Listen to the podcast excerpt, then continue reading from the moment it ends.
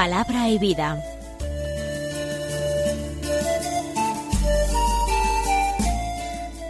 Con el Padre Manuel Horta, desde Sevilla.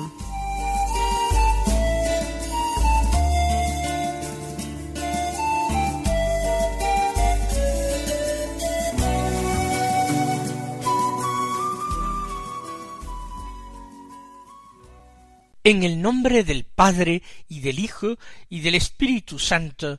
Amén. Alabados sean Jesús y María. Muy buenos días, queridos amigos, oyentes de Radio María y seguidores del programa Palabra y Vida. Hoy es sábado, el sábado trigésimo tercero del tiempo ordinario. Un sábado que es 19 de noviembre. Hoy la Iglesia no celebra en el misal romano la memoria de ningún santo, aunque, como siempre decimos, siempre hay algún santo que celebrar, incluso santos del Antiguo Testamento.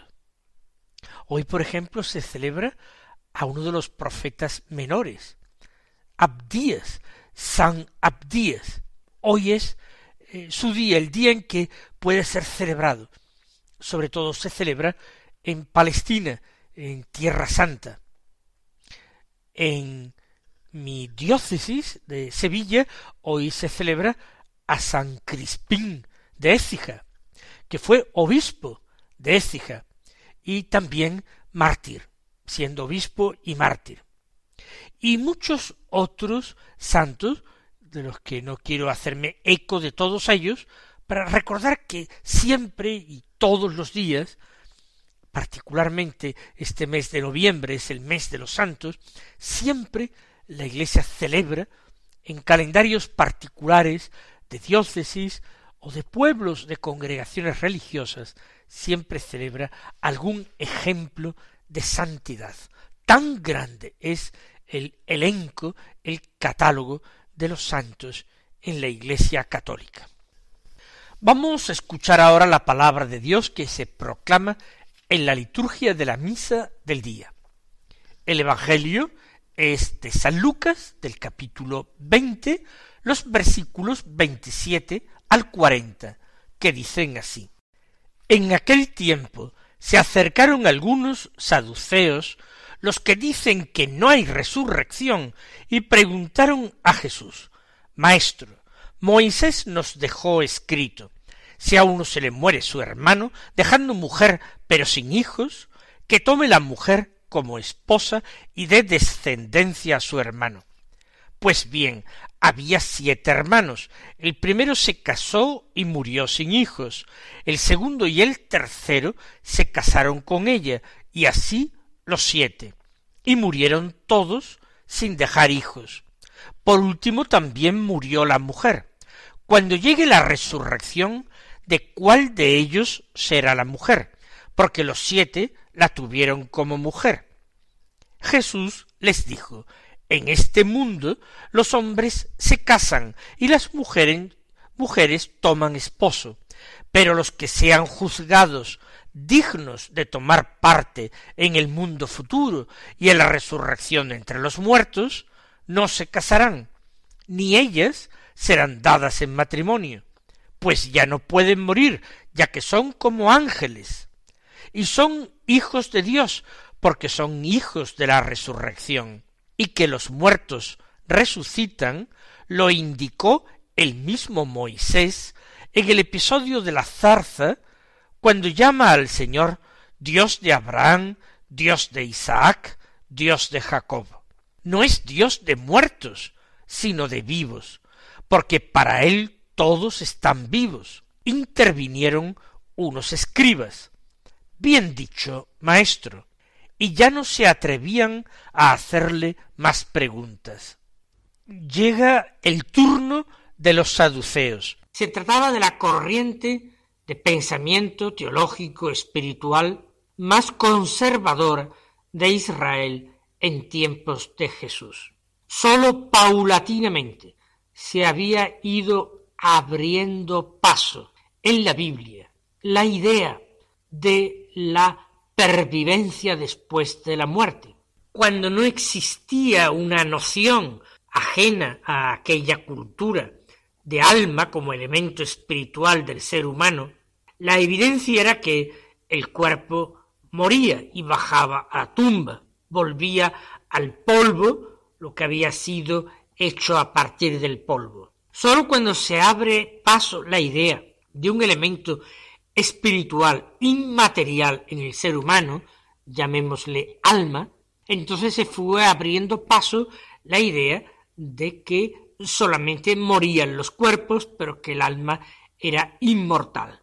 La teología más tradicional, más clásica, no admitía este supuesto, estas ideas novedosas que habían entrado en las creencias de Israel al contacto con las ideas helenísticas.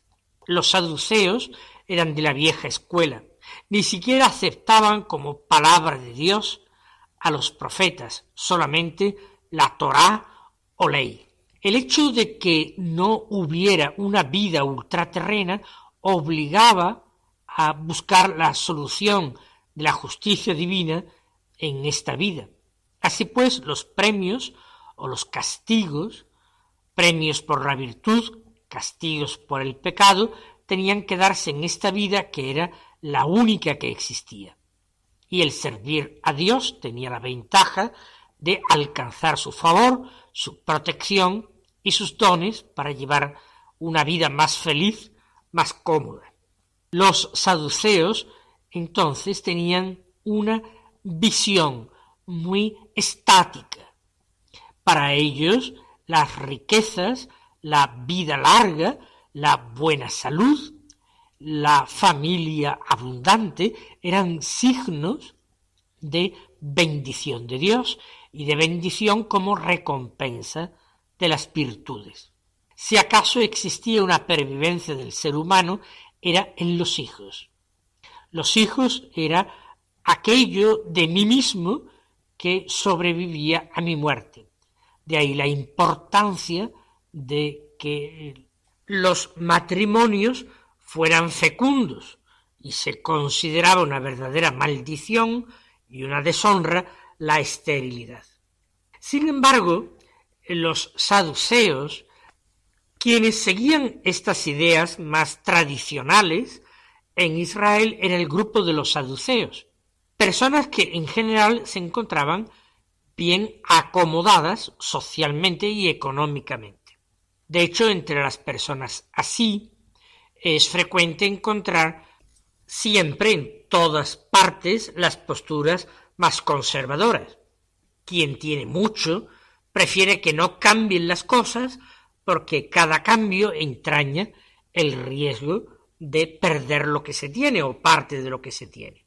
Los saduceos, por tanto, mantienen que no hay resurrección de los muertos, que la retribución es en esta vida, y no creen en seres puramente espirituales, carentes de corporeidad, por tanto negaban la existencia de los ángeles y de las almas y de cualquier ser puramente espiritual. Incluso llegaban a pensar que Dios tenía una cierta corporalidad y leían de una forma literal aquellos textos, tanto del Génesis como del Éxodo, en que se hablaba de la presencia de Dios, del rostro de Dios o de las espaldas de Dios. No una corporalidad como la terrena, el hombre está hecho de barro, Dios no, pero sí una cierta corporalidad, como digo, a Dios mismo. Pues bien, estos también entran en conflicto con Jesús. Las grandes familias sacerdotales en tiempos del Señor pertenecían al grupo, a la facción de los saduceos. Ellos, por tanto, controlaban el templo, que era un signo de poderío político y sobre todo económico. Entran en acción los saduceos para preguntarle de una forma taimada a Jesús. Maestro Moisés nos dejó escrito si a uno se le muere su hermano dejando mujer, pero sin hijos, etc. Ellos piensan que esta pregunta no tiene en absoluto respuesta y que la única forma de eludir el absurdo de la respuesta es negar la resurrección. No hay, por tanto, otra vida. En la resurrección nadie es marido ni de mujer de nadie porque nadie va a resucitar. Ellos quieren ridiculizar a Jesús. Se trata de una cuestión que todos podían entender perfectamente, pero que no todos estaban capacitados para responder. Jesús contesta, en esta vida, en este tiempo presente, hombres y mujeres se casan, pero aquellos que resuciten, esos no se casarán ni estarán casados. Esos serán como ángeles de Dios. Ya el matrimonio no tendrá sentido para ellos. Ellos son hijos de Dios. Su cuerpo resucitado es un cuerpo espiritual. Participan en la resurrección y por tanto tienen cuerpos resucitados espirituales. Entonces, no hay que estar hablando de quién es la mujer. Nadie será el marido de nadie, nadie será la esposa de nadie, nadie será el hijo de nadie, solamente de Dios. Dios lo será todo en todos y para todos. En cuanto, añade Jesús, que los muertos resucitan, es el mismo Moisés quien lo indica. Y Jesús cita a Moisés, que era la única autoridad que aceptaban los saduceos, ya que los profetas no los reconocían como palabra inspirada. Pero Moisés en el episodio de la zarza ardiente, según Jesús, que argumenta como un rabino sabio y agudo, Dios se llama a sí mismo Dios de Abraham, Dios de Isaac, Dios de Jacob. Esto lo escribe Moisés, lo escribe de Dios. Si es Dios de Abraham, Dios de Isaac, Dios de Jacob, no es Dios de personajes del pasado, no es Dios de muertos, sino si es Dios de Abraham quiere decir que Abraham vive, si es Dios de Isaac quiere decir que Isaac vive, si es Dios de Jacob quiere decir que Jacob vive, porque Dios es Dios de vivos, no de muertos, los muertos no tienen Dios, para Él todos viven, y nosotros añadiríamos en Él todos viven. Entonces un escriba, suponemos que fariseo, dijo, bien dicho, maestro, lo apostilló lleno de entusiasmo, quizás porque él se había planteado esa duda anteriormente y no había sabido responderla. Pero ya nadie se atrevió a hacerle más preguntas, y es una pena porque las respuestas de Jesús habían sido siempre extraordinarias. Vamos a pedirle al Señor que no nos dé ese espíritu de soberbia, no queramos tenderle trampas a Dios, no queramos poner a prueba al Espíritu Santo, sino que con un corazón dócil y lleno de confianza aceptemos las verdades que Él nos propone, porque Él no puede equivocarse, ni quiere equivocarnos a nosotros.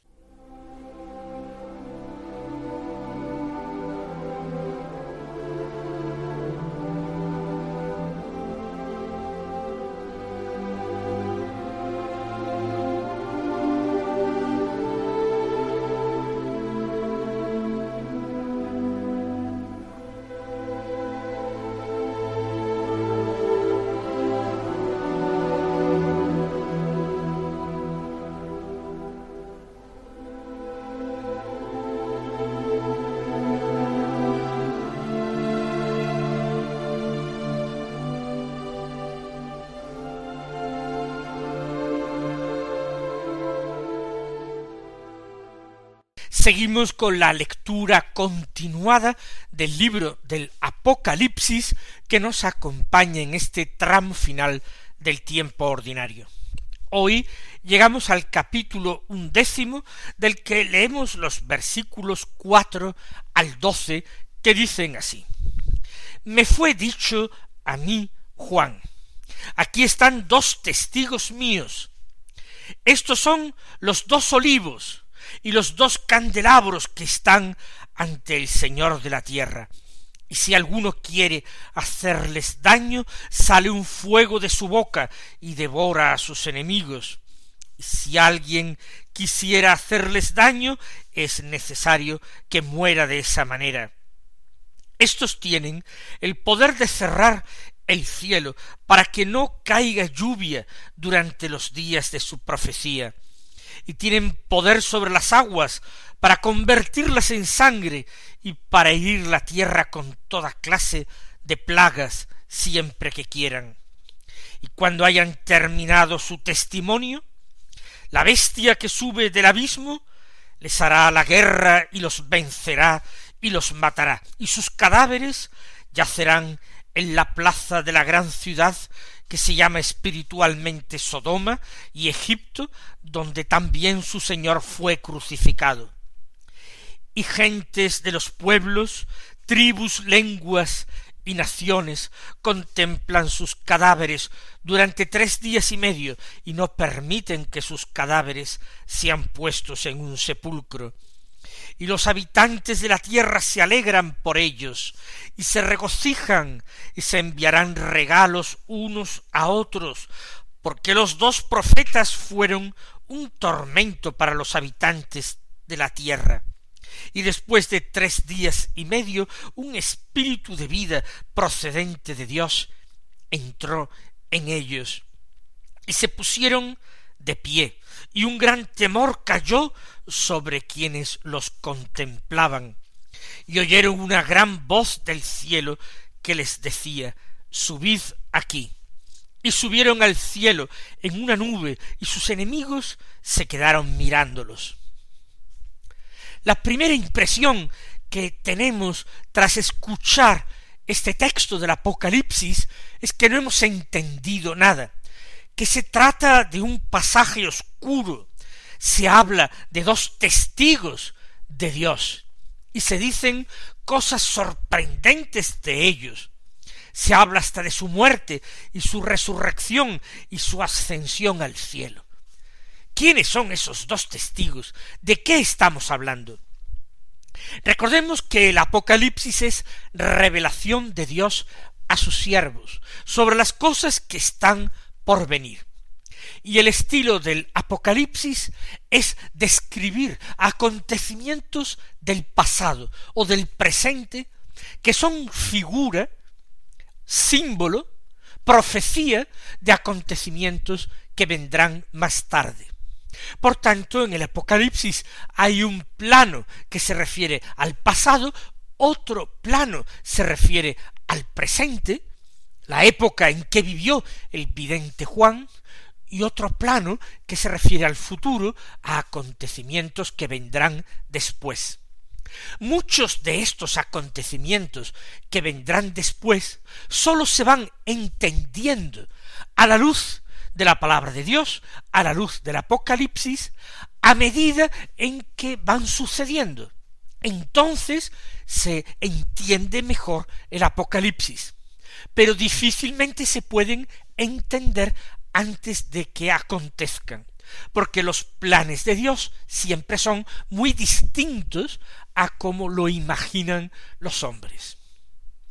Vamos entonces a releer este texto y a buscar interpretaciones. Les dicen a Juan, se lo dicen desde el cielo, aquí están dos testigos míos, Mío se refiere a Dios, dos testigos de Dios. Son los dos olivos y los dos candelabros que están ante el Señor de la tierra. ¿Qué es esto de los dos olivos? Bueno, pues resulta que el profeta Zacarías, precisamente un profeta del Antiguo Testamento, uno de los profetas menores, en el capítulo cuarto de su profecía nos habla de dos olivos en presencia del Señor. El olivo es el que produce el aceite. Dos testigos son eh, dos que hablan de Dios. Son dos ungidos. Los ungidos son los que reciben la unción sagrada con aceite. Cuando Zacarías emite su profecía, está hablando de dos personajes históricos de la época de la vuelta del destierro de Babilonia, de la reconstrucción de Jerusalén y del templo.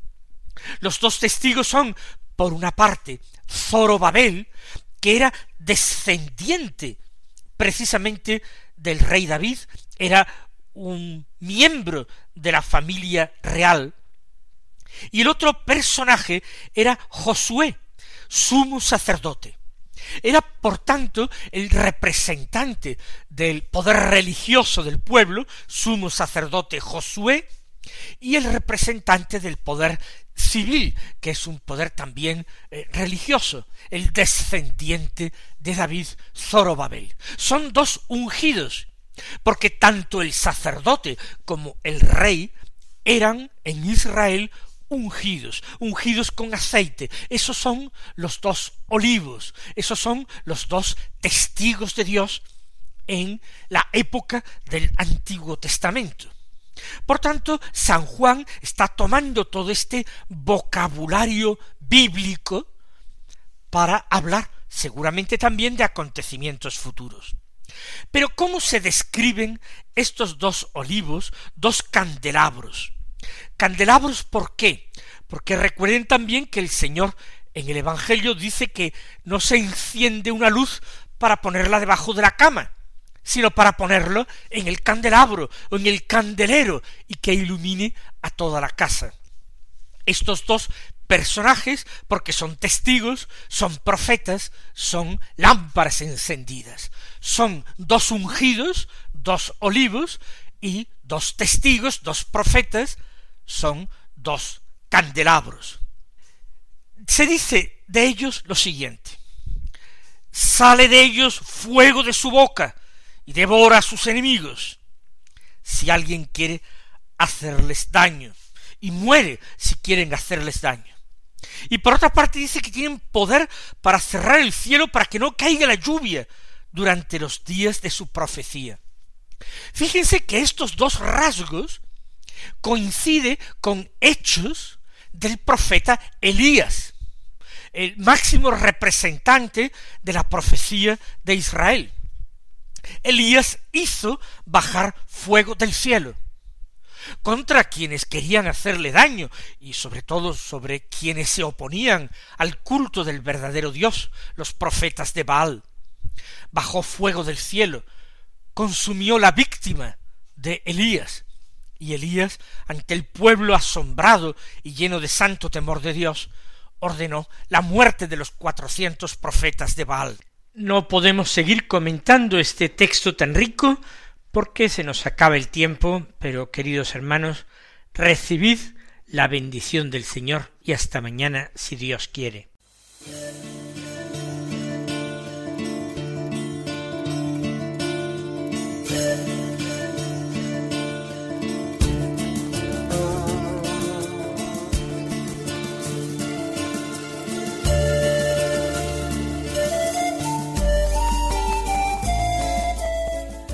Concluye Palabra y Vida, un programa dirigido desde Sevilla por el Padre Manuel Horta.